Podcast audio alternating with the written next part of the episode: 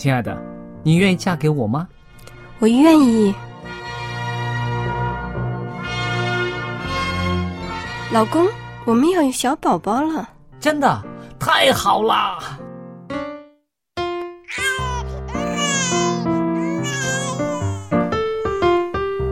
妈妈，妈妈，看我画的画，好看吗？真好看，宝贝画的太棒了，拿去给爸爸看看。爸爸妈妈，我去上大学了，你们都保重身体，我放假就回来。出门在外要注意安全。好好吃饭，天冷了，别忘了多穿衣服。好了好了，别多给唠叨。家里打电话哦。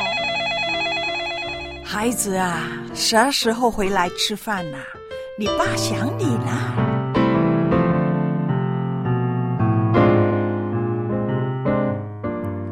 好，明天就回来。家人，给我生命的人，与我共同生活的人，与我分享喜悦的人，也是给我带来麻烦的人。每一天说说笑笑，有时也吵吵闹闹，因为我们是一家人。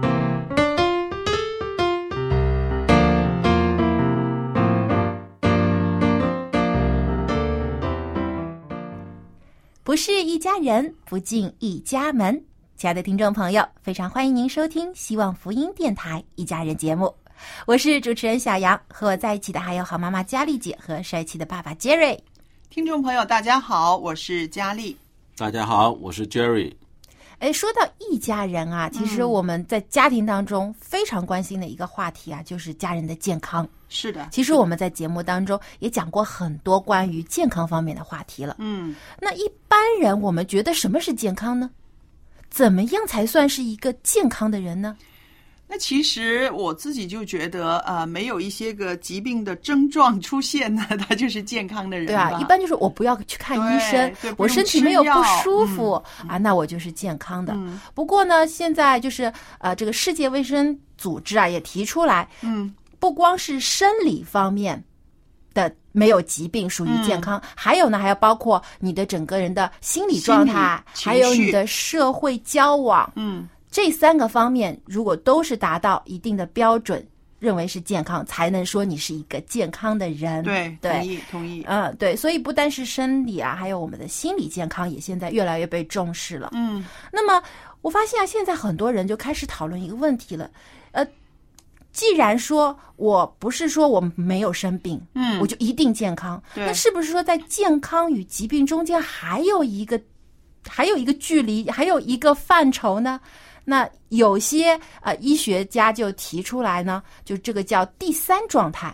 说第一状态就是健康的状态啦，嗯，还有第二状态呢，就是生病的状态，疾病的状态。啊。那嗯还有第三状态呢，就是处在 对处在健康和疾病中间的这样的一个状态。那也有人把它称之为叫亚健康，哎，这个词儿我听过哦。对不对啊？其实其实这个词儿在呃，我想也就是呃上世纪八十年代才开始有的，在老早老早之前我们没有这个概念的。对，啊其实这个概念还属于比较新鲜。是对，因为以前我们总是觉得要么就是生病，要么就是健康。可是现在这个词儿挺火的，我打开报纸 看到那些个广告啊，那些个健康食品呐、还有那个保健品的那些广告出来的时候，他当然不会说你是有病，但是他一定会说哇，全世界有百分之多少的人亚健康，然后我们的国家、我们的同胞有多少人亚健康状态，所以。看起来好像挺吓人的，但是嗯其实呢，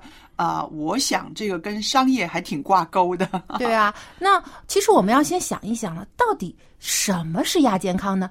怎样的状态，就是说我出现了哪些问题症状啊，属于亚健康它一定会有一个定义嘛？是我一直都有一个问号，我就是说，那你有疾病、有病的时候，你会有一些症状出现，对不对？而且还有一些数据要去化验的，对吧？要去验血啊，要去量血压，你会看到一些数据有一个标准，但是亚健康你怎么测量呢？我就不知道世界卫生组织或者是啊、我们的这个医学界呢有没有对亚健康它有一个指标呢？嗯，有没有定义哈？我我就来要回答佳丽姐的这个问题了。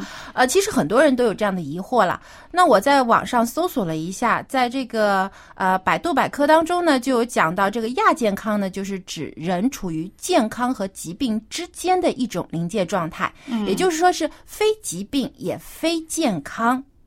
也就是说啊，呃，处于亚健康状态的人呢，他不能达到健康的标准。嗯因为在表现在一定的时间当中啊，他的活力降低了，功能和适应能力都减退了一些，有一些出现某些疾病的症状。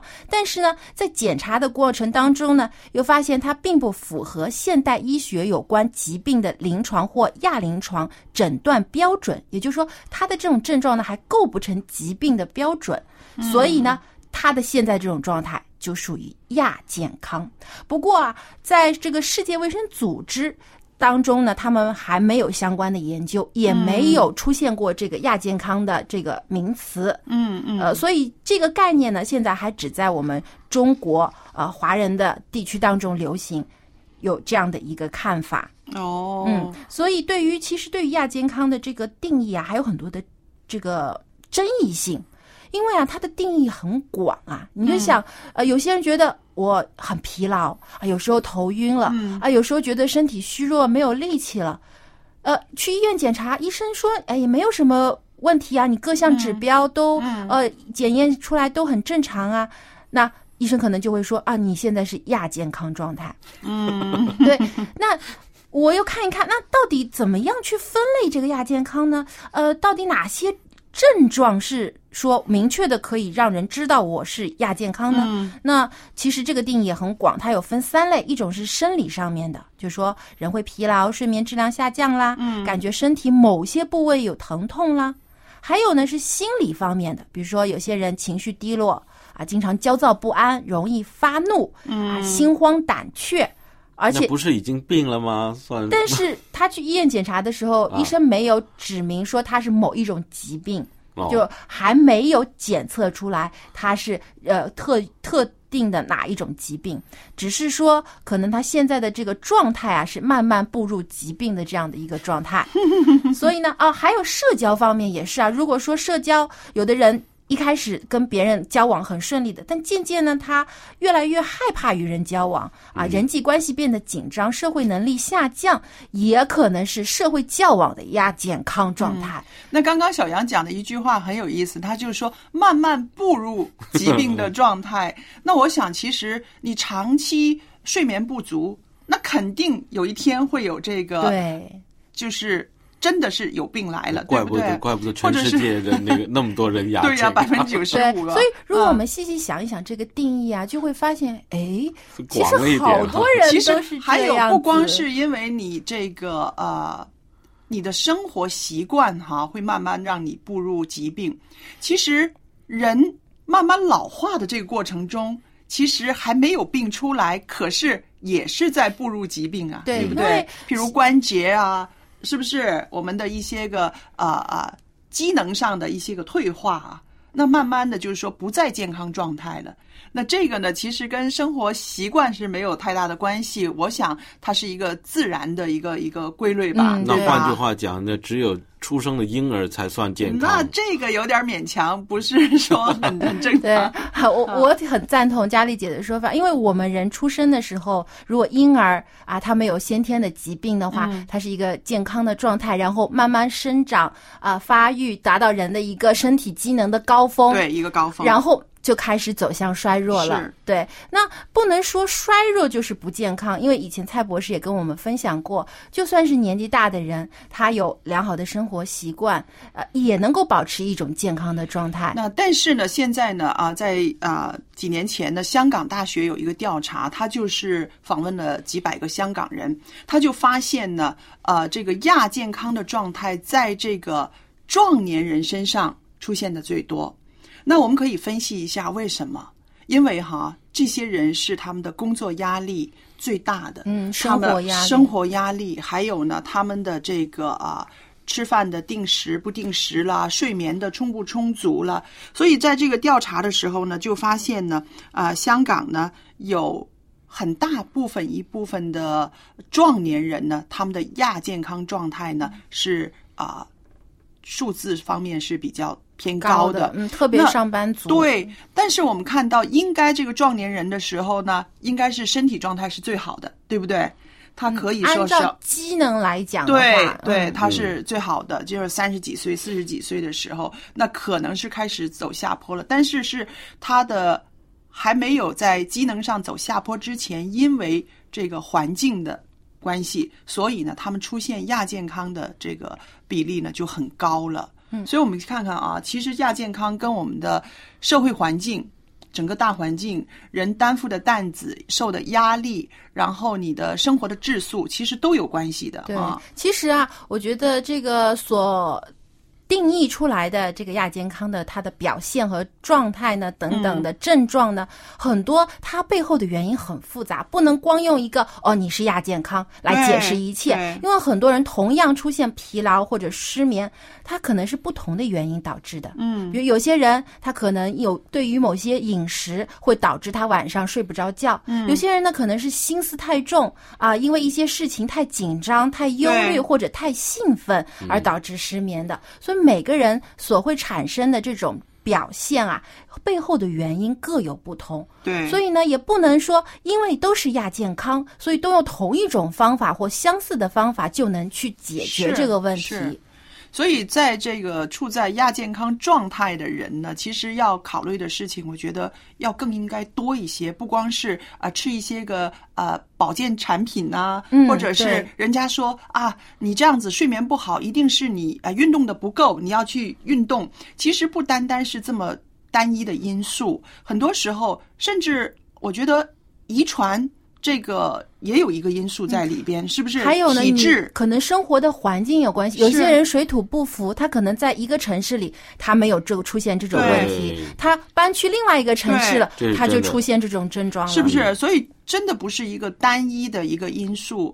那我想呢，亚健康现在这么被人常常提到呢，就跟这些个健康食品啦、运动器材啦、很多商业 对啊保健品呐、甚至体格检查啦这些个后边的推手呢，我觉得都有一定的关系吧。可不可以这样说啊？嗯，就是如果我我来分析，就是如果有关的亚健康，嗯，我是不是用一个产品去解决这个问题？嗯，而是我注重我的健康，开始注重我自己的健康。对，啊，是不是就是说我们要多反省一下，我们出现某一些啊不舒服的症状的背后的原因是什么？嗯，而不是就直接买呃靠一种产品就解决这个问题。对，因为现在很多商家就是用这样的啊、标语说啊，你吃了这个，你立刻所有的这些的问题都可以解决了。嗯，所以很多人呢就依赖于这些保健品。其实我们刚刚已经说了，亚健康它是一种状态，是不是？它是嗯有一些个症状出来了，但是呢，没至于到疾病的那个程度。是那么其实这个状态呢，其实就是一个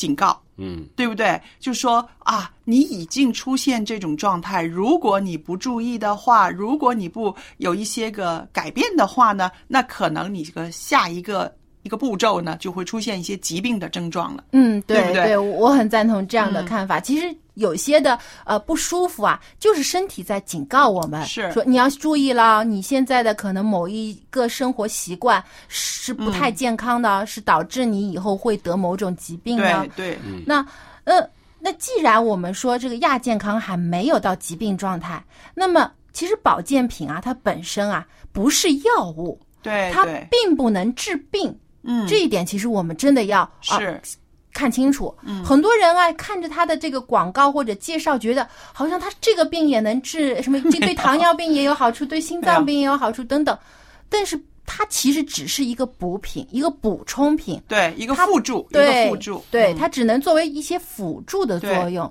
并没有实际的能够解决这些症状或者是治疗这个疾病的嗯能、对能力。所以呢，我们作为消费者来说啊，不要盲目的去啊受到这些广告标语或者宣传的影响，而影响我们自身的判断。首先，你要知道我自己到底是因为什么原因而导致的不舒服，是可能我缺乏某种维生素或者微量元素，或者是缺乏某一方面所需要的这个东西，嗯，然后再去对症。去找相应的，不是说只要一看标语，我有这样的问题我就买。其实可能症状一样，但背后原因不同。对我自己就已经活到这个年纪了，我就发现呢，其实呢，我们人呢，真的是一辈子哈，要跟这个健康的状态呢，要怎么说呢？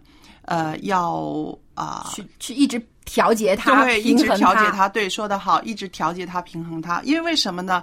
啊，当我们年纪稍微大一点的时候，我们会发现体力不够了。嗯，这个是你说是正常的吗？还是不正常的呢？大家都会说是正常的，嗯但是呢，在这个正常的过程当中呢，你还不能够懒惰下来。哦，我没有体力了，所以我就不去运动了。啊，我没有体力了，所以我就不去见朋友了。这个是不行的，对不对？嗯你慢慢会知道，越是在没有体力的时候，你越要跟他征战，你越要多勤快一点，动一下，你越要多见见朋友。为什么呢？这个就是说，你如果停在那儿，越来就会越没有体力了，就对不对？原地踏步也就退步。，对，所以就是说啊，人真的是很矛盾的哈啊！我已经年纪大了，我已经眼花了，我不想看这么多东西了。可是呢，你因为呢，你要继续的用你的脑，要思索，要接受新的知识，你还是要跟你这个眼花呢来去抗争的，嗯。是不是？不过呢，我觉得可以换一种方式，对。比如说，如果真的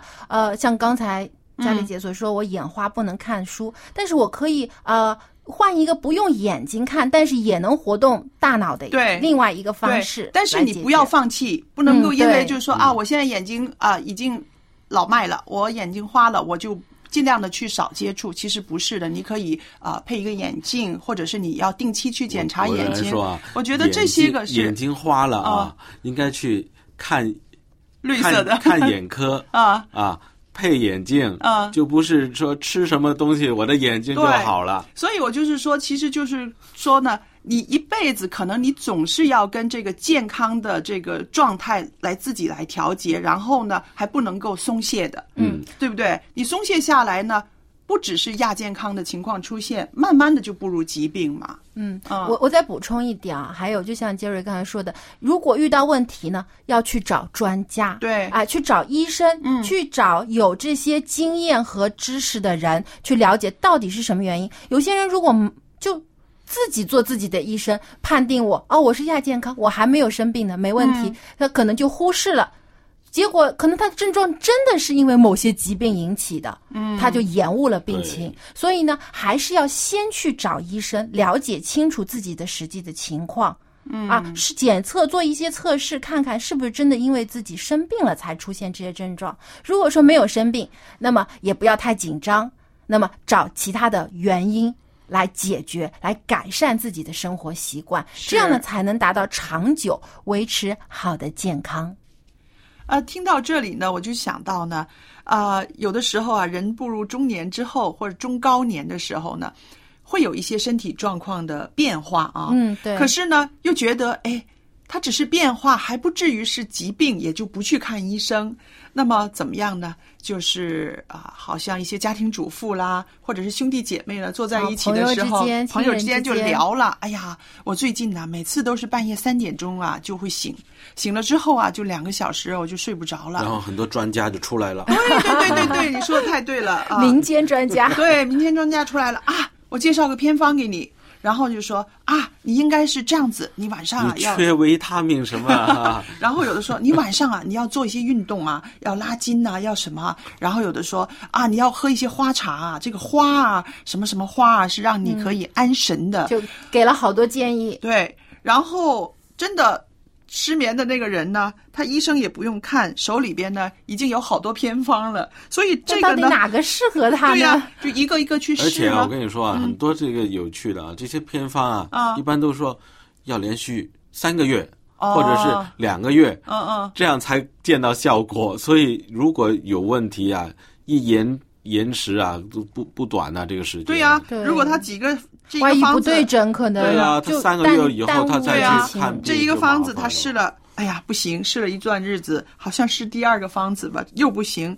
那你想，这一拖下来的话呢，就已经让那个人真的半年以上了，他已经是很疲倦了，他的这个失眠呢没有得到及时的这个医治纠正，然后呢一直这样拖下去呢，而且啊反而影响了其他的器官会有疾病。而且还有很多方子啊，都是从网上流传来的。哦我们以前也讲过这个啊，转发信息的 问题，可信吗对你有的时候可能你跟人家分享的一些的这种食疗或者养生的方法，嗯，可能它本身就没有科学依据。对有些也是可能是商家的炒作，或者是嗯其他的一些的为了吸引关注。对所以呃，我们当给别人意见的时候呢，呃，不要盲目的去下判断。是是，所以我现在跟朋友聊天啊、听到他们说啊哪里不舒服啊，有什么症状啊，我第一个就是说去看医生，去看医生，嗯不要自己瞎猜，去看医生应该是一个最快捷的方法。因为呢，与其你去问别人一些方法、一些偏方，不如你问问他们啊，我应该去看哪一科的医生，又或者是呃有没有人啊可以介绍一个对症的医生，嗯，这样子可能更好。口碑好一些的医生。对对。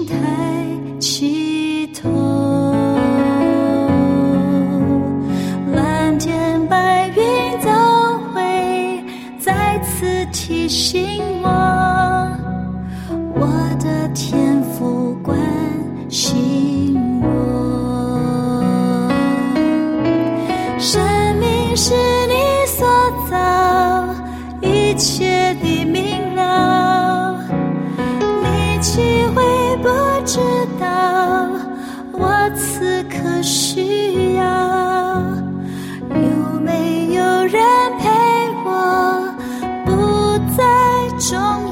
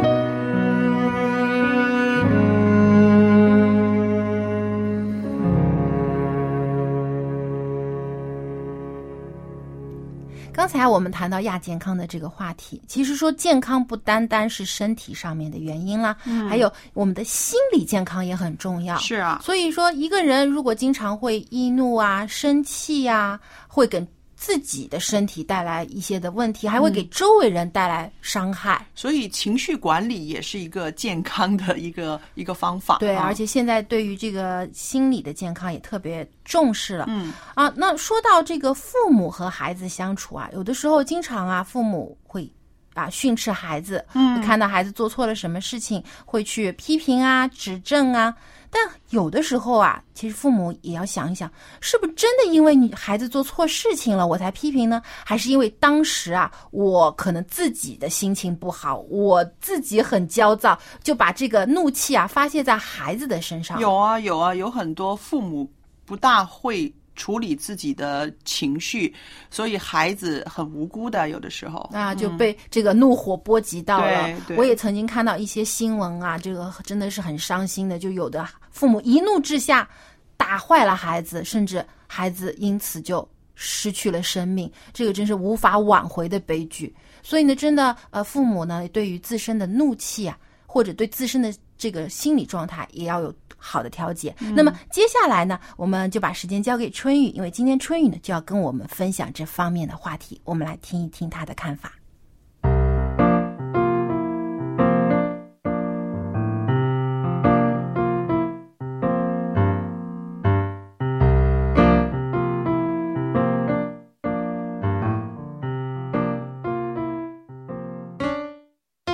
亲子关系永远都是父母心中最爱唱的一首歌，虽然这首歌不好唱，但是却是他们一生的恋曲。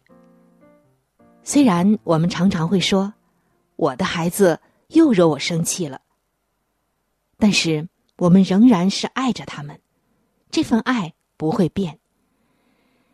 可是当你这样说的时候，做爸爸、做妈妈的，你有没有想过？做父母的也不要惹儿女的气呢。这话可不是我说的，是上帝说的，也是他爱我们，关注我们的亲子关系，所以特别的叮咛我们的。在圣经以弗所书的六章四节，这里就写道：“你们做父亲的，不要惹儿女的气，只要照着主的教训和警戒养育他们。”哥罗西书的三章二十一节，这里也写道：“你们做父亲的，不要惹儿女的气，恐怕他们失了志气。”重复就是强调，两处的经文，上帝都说了同样的话，而这里说到你们做父亲的，不仅仅指的父亲，也指的母亲。我承认，有的时候孩子的确惹父母生气。但也有很多的时候，父母也会惹儿女的气，使他们像圣经所说的失了志气，很多的东西被压抑了，原本的前景也改观了。一位母亲告诉我说：“她说以前我以为所有的母亲不用休息就能够成为爱的高手，但是这些年来，我经历了很多的曲折后。”才终于明白，在岁月的练习册上，即使每一页都绘画着心心相印的这个底色，我仍然需要千万遍的练习，才能真正的领会爱的真相。他说：“我现在就很懊恼，刚才我又对儿子发脾气，无非是一些琐碎的小事情，可我。”却大动肝火，不停的在训斥孩子，而儿子就好像突然遇到台风，含着满满一嘴的饭菜，动也不动，眼里全是惧怕，眼泪呢又不敢掉下来。就在我发了一通狂风暴雨之后，无限的懊恼一下子都涌上了心头。我捧住自己的头。恨不得痛打自己一顿。我在想，很多的时候，我和我的孩子都是友好相处的。当他一不小心撒了满桌的菜汁，我会帮他细细的来抹掉。当他玩的满地都是玩具，狼藉一片，我也去慢慢的收拾。我帮他在磕伤的膝盖上涂紫药水，他也替我在手腕上画一个指向三点整的手表。我的额头上粘着可爱的米老鼠的贴纸，他的碗里盛着温度刚好的汤粥。这样的光阴，就好像碎花布，朴素绵密，不动声色，但是却寸寸花开。但是，遗憾的就是我常常的也失去耐心，怒火就像飞溅的墨汁，淋淋漓漓的。原本那些舒心、亲密而又和谐的时光，忽然间就变得一片狼藉。我在电话里也在向我的妈妈诉说着自己的无奈，感慨自己是一个天生的急脾气。我的妈妈却温和的提醒我说：“在别人眼里，你是一个最平和不过的人。”是的。我在想，我可以花上一中午的时间，处理工作上一个微不足道的细节，也可以整晚的来倾听朋友的诉说，可以对同事的小宝贝儿表示永远的微笑，甚至还能静静的趴在邮局的桌子上，为陌生的老人代写一封家书。可我却不能用这样的方式。来对待我最亲密的人，就是我的孩子。我心中好愧疚，但是口里面却忍不住自我辩护说：“我们小的时候，谁没有挨过打呢？”但是我的妈妈却叹息着说：“有些事情，不要等到像我这个年龄才知道是错的。”我无力的喃喃自语说。我也是为我的孩子好啊，小孩子不可以太娇惯。我的妈妈却委婉的说：“我觉得很多时候，你发火并不是因为孩子做错了什么，而是你自己的心太累。”这句话，隔着遥远的距离，真真切切的触摸到了我的胸口、我的心脏、我的心灵深处。是的。这些年，好强的我，想凭着自己的努力抓住人生的所有，事事想拔尖。重重的压力之下，患得患失之间，外表虽然坚强像往昔，可内心却已经又薄又脆，像陈年的旧纸，一碰就碎了。就像我的妈妈说的：“孩子没有做错什么。”而是我自己的心太累了，把外面的压力和火撒到了回家的孩子身上。这个时候，我走进儿子的卧室，带着他吃他喜欢的食物，问他肯不肯接受我的道歉。他看也不看的推开我。你以为我是三岁的小孩吗？两块糖就能哄好？我愣了一会儿。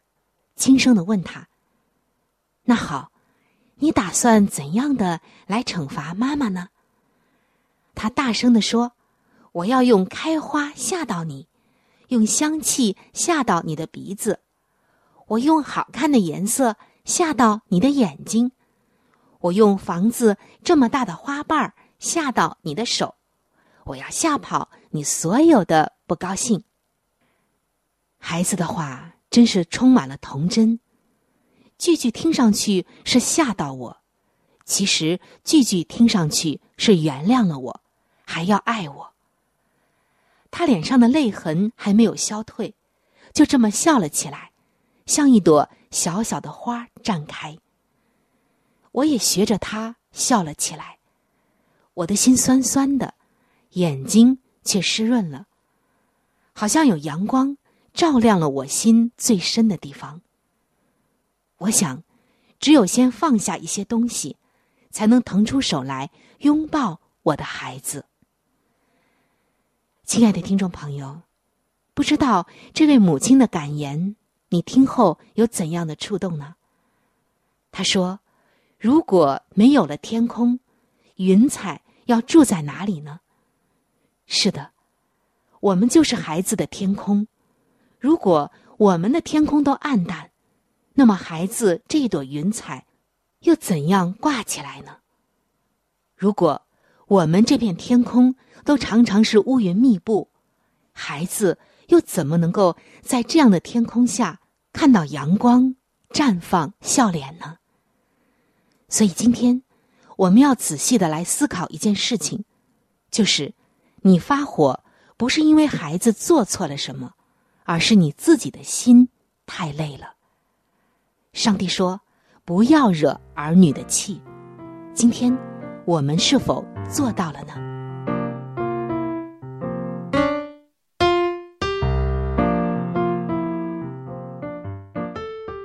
非常感谢春雨的分享。那刚刚他提到了这个一个妈妈她自身的故事，那我就想到，嗯。的确呢，在生活当中避免不了，有时候父母跟孩子之间会有一些矛盾呐、或者看到孩子有做错的时候，父母会生气啊。但是千万不要把孩子当成出气筒。嗯，有的时候可能父母自己的问题，可能夫妻之间不和睦，或者说有的呃父母在外面工作很辛苦很累，可能在外面受了气，回来呢，一看到孩子有的做的一些事情，可能他觉得不顺眼，一下子就把怒火全都发泄在孩子身上。嗯，其实我就想到做爸爸妈妈啊，是不是应该考一个试呢？因为我觉得哈，结婚呐、我常常以前在节目里边也会讲啊，两个人结婚，你们两个人是大人对大人啊，你们怎么样对待呢？对方都有一个能力会去适应，或者是调节，或者是怎么样哈，会有一个相处之道。但是啊，小孩子嘛，他没有这个能力，他或者说刚开始的时候，对、哦对，开始的时候他不知道怎么办的。有有，如果爸爸妈妈在情绪管理方面的没有达标的话，拜托他们先不要生孩子吧。以前我有还没过这样的想法，对，以前我就有这样一个想法，因为我觉得真的是常常伤及无辜，因为这种伤痛会代代传的。他从父母那边看到的这些呃情绪啦，或者是把他当成一个出气筒啊什么什么的哈，他这种一直压在心里，到他长大之后，他又会影响到他自己的家庭里面，嗯也可能两个极端，一个极端就是他能学到的母亲的一种呃做母亲的方法，就是跟着孩子去闹去骂，就去他的母亲是什么样的，他也就对，因为他也。没有看过别的人是怎么样处理自己的怒气，或者是自己调节自己的这个情绪情绪低落的时候，他可能就是这样子。另外一个情绪就是尽量的压抑自己，嗯我不要做我爸妈那样子的事，我不要伤害我的孩子。可是这也不是健康的，，啊因为压抑久了之后，总有一天要爆发出来，对所以或者我就是说自己崩溃。对这种啊、原生家庭带给的孩子的这种啊、情绪上的这个状态，其实是会伤及很多代的啊，嗯代代传的。对所以怎么办呢？如果啊，所以我不就说嘛，我没办法的时候，我就说这个生孩子之前尽量 要要学习一下情绪管理。对嗯对，对，因为我觉得你不可能说人不生气。嗯，我我们人有做不到永远不生气的，对 对不对？因为生活当中的确有很多的事情，有时候会使我们有怒气的产生。但是我觉得圣经当中有句话说的非常好，他说要快快的听，嗯慢慢的说，慢慢的动怒。嗯因为很多时候我们怒气来得快，去的也快。很多时候啊，就像是突然一下子你的血就冲到脑顶，嗯。啊，你有一种突然想要爆发、像火山喷发的那种感觉，你就想把这种怒气想要发泄出来。但这个时候啊，真的是最考验一个人忍耐的时候，真的。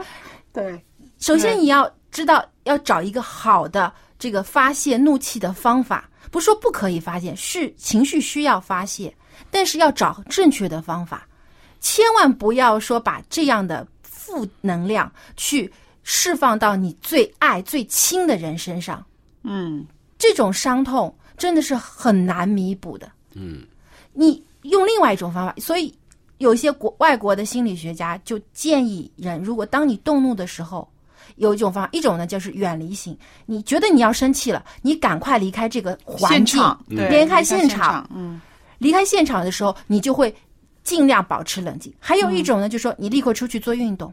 你用另外一种可以发泄能量的方式，把你的怒气发泄掉，把你当时的这样的一个情绪、激动的情绪发泄掉。等你冷静了以后，再回来面对这个问题或面对这些人。有人说啊，这对那个树，在那个树洞里边大叫。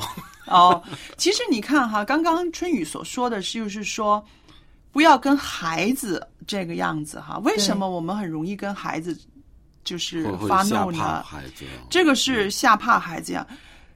我觉得那个原因就是因为可能孩子做了一些事情是你看着不顺眼的，对它就像是一个导火索。导火索，嗯，那你发出来的怒气呢？其实不光是因为这个孩子做的这件事，你可能是因为你自己之前有一些事情发生，影响了积累，对，影影响了你的心心态，对不对？那好了。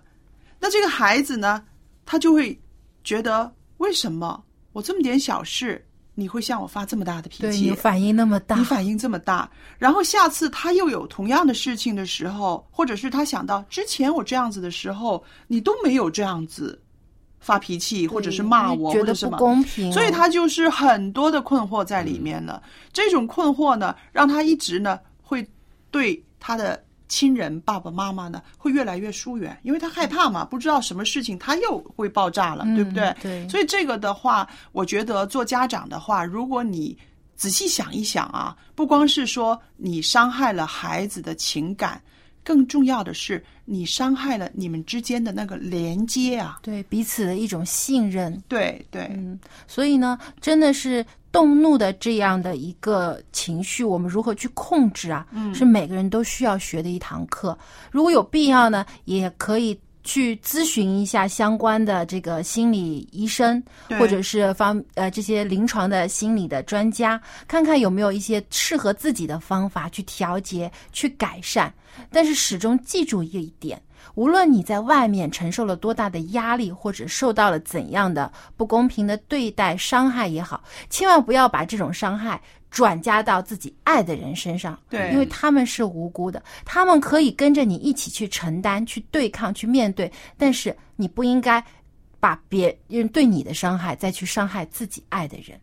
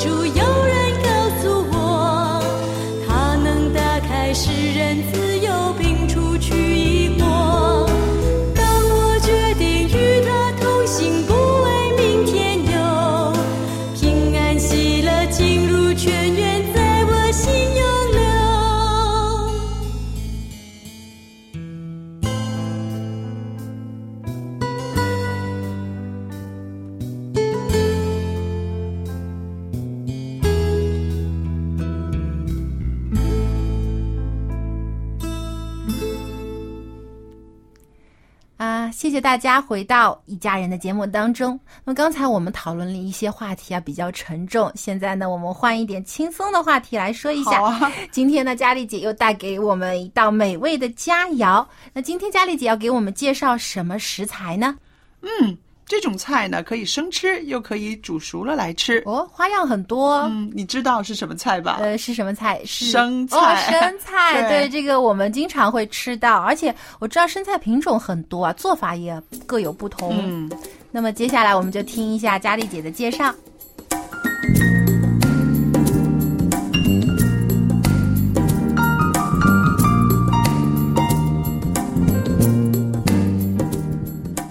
朋友们，今天呢，在佳丽厨房这个环节里边呢，我要跟您介绍的一种蔬菜，大家非常熟悉，常常吃，很容易买到，是什么呢？生菜。那生菜呢，它是分两种的，有一种呢看起来圆圆的，有点像卷心菜的那种呢，我们常常叫它做西生菜，对吧？还有一种呢是啊叶片很大的，然后呢我们就叫它做生菜，或者有人把它叫做唐生菜。那唐呢就代表中国人了，是不是唐人嘛？所以呢这两种呢其实都是叫做生菜。它还有一个另外的名字，就叫做莴苣叶。那么它的营养价值是什么呢？它有蛋白质啦，有脂肪啦，有 B 族维生素，还有维生素 A，还有胡萝卜素，还有甘露醇、莴苣素、钙、铁、硒等等。那么在中医来说呢，生菜呢，它是属于味甘微苦，是性质比较凉的，它是入胃经和膀胱经的。生菜呢，它也可以成为一种啊食材，它也可以成为一种让你的身体有益处的一种食疗的食物。它可以降低胆固醇，可以让人减肥，可以利尿泻火，可以镇痛催眠。嗯，镇痛催眠，这我还是第一次听说呢。那好了，因为生菜的性寒凉，脾胃虚寒的人呢，应该少吃一点了。生菜呢，它也有利尿的功效，所以肾虚、小便清长、频尿的人呢，就不宜多吃了。我们看看啊，在买生菜的时候，我们应该怎么样选择呢？那刚刚呢，我们介绍了说生菜呢分两种形状的，对不对？一种呢是像呃卷心菜那样子的，我们把它作为一种西生菜来认识的啊。其实呢，它是这个包心生菜，这个也是它的一个学名。另外呢，我们说的那个唐生菜，就是那种有叶子的长长的，它呢也叫做叶片有皱叠的花椰生菜。那么包心生菜呢，当然是这个包的比较紧啦，分量重啦，色泽绿中透白啊，没有虫子蛀过的是好的啦。还有呢，花椰生菜呢，我们说的就是这个唐生菜了，它的质地鲜嫩，色泽新鲜翠绿，叶子长而薄，皱叠大，叶边有深刻的锯齿，这些都是我们应该买的时候呢要注意一下的。这就是很漂亮的了。那因为生菜呢，对于乙烯是非常敏感的，所以呢，储储藏的时候呢，就应该让它和苹果啊、梨呀、香蕉啊可以放得远一点儿，不要让它们这么接近，以免呢诱发这个赤褐的斑点。好了，生菜怎么吃才是最科学的呢？那当然，生吃直接吃。是对身体最好的，但是如果您觉得生吃啊，怕它不干净，或者是觉得水源啊洗的时候呢，反而会被水源污染的话呢，那么在生吃的时候呢，就更加要注意了。因为啊，确实我们的水呀，还有菜如果没有洗得很好、洗得很干净呢，生吃呢是带有一定的风险的。那么很多人呢都把生菜呢把它做成沙拉直接来吃，当然你也可以把它撕开一片片的撕开。有人说啊，这样子用手撕开的生菜呢，比用刀切的呢是更脆的。您要不要试一试呢？那当然，如果你要煮熟的话呢，生菜千万不可以时间煮得过长，这样呢会破坏了它的营养物质，还有这种脆嫩的口感。当然，生吃它是最泻火、最败火的了。如果您觉得火气很大的时候，吃些新鲜的生的生菜呢，确实是可以让您降火的。那我们说到这个生菜呢，它有这个莴苣素，这个莴苣素呢，就让你感觉到有一点点苦。其实正是这种微苦呢，它就具有镇痛催眠的作用，可以用于呢治疗这个神经衰弱。那生菜呢，因为它含有甘露醇。这种呢成分呢，对于利尿和促进血液循环呢是有相当好的作用的。那在夏季的时候呢，生菜呢有很丰富的这个啊出品，于是呢很多人呢在夏季的时候很喜欢用生菜呢来做啊沙拉，又或者是稍微的用水烫一烫，然后加一些调味来吃的。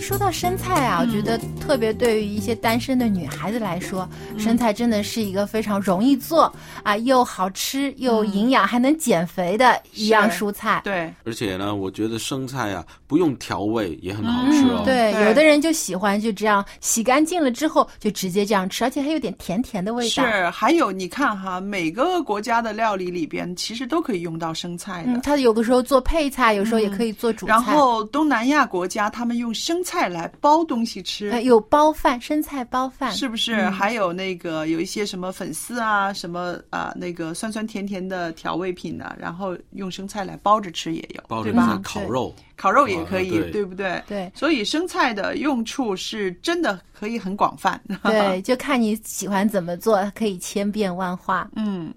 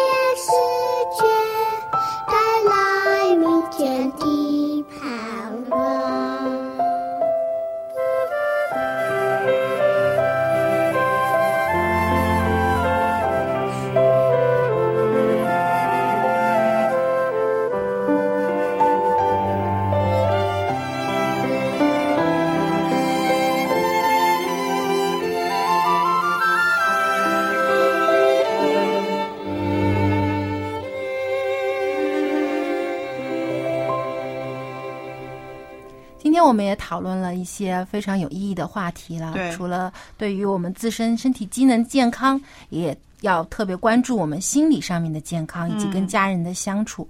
因为我觉得吧，呃，就像佳丽姐你之前也讲的，我们其实一直不断的在找到一个平衡点。对不对？无论是在这个生理健康上，其实我们的心理健康也要达到一个平衡稳定的一个心态。是啊，最后呢，我们也愿意以一节经文呢祝福我们的收音机旁边的听众朋友，好吧？